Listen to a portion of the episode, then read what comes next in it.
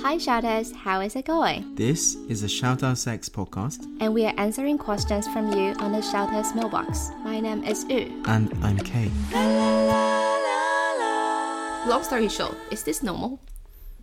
I think it's normal, but I think they're just not being very honest with their feelings. What does that mean? And she's being extremely naive about the whole situation.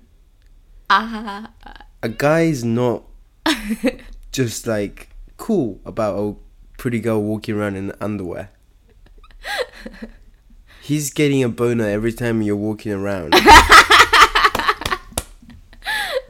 and he's but he jacking said off to he it. said he doesn't want to have sex with her. I don't think. Well, I feel like she's saying that.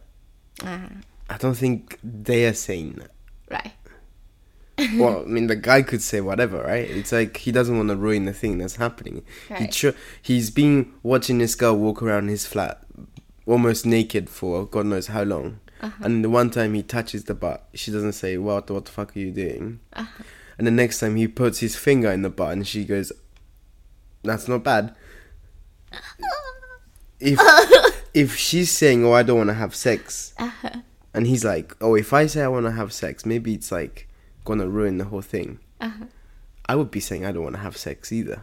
What? Of course, if I'm fingering a girl, like, of course I want to have sex. Why would I not want to have sex if I'm happy to finger her? Like, it's like that's weird.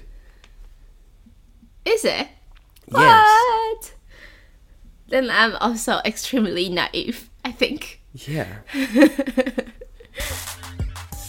想听完整版的话，就快点点击资讯栏中的链接加入订阅会员吧，拜拜。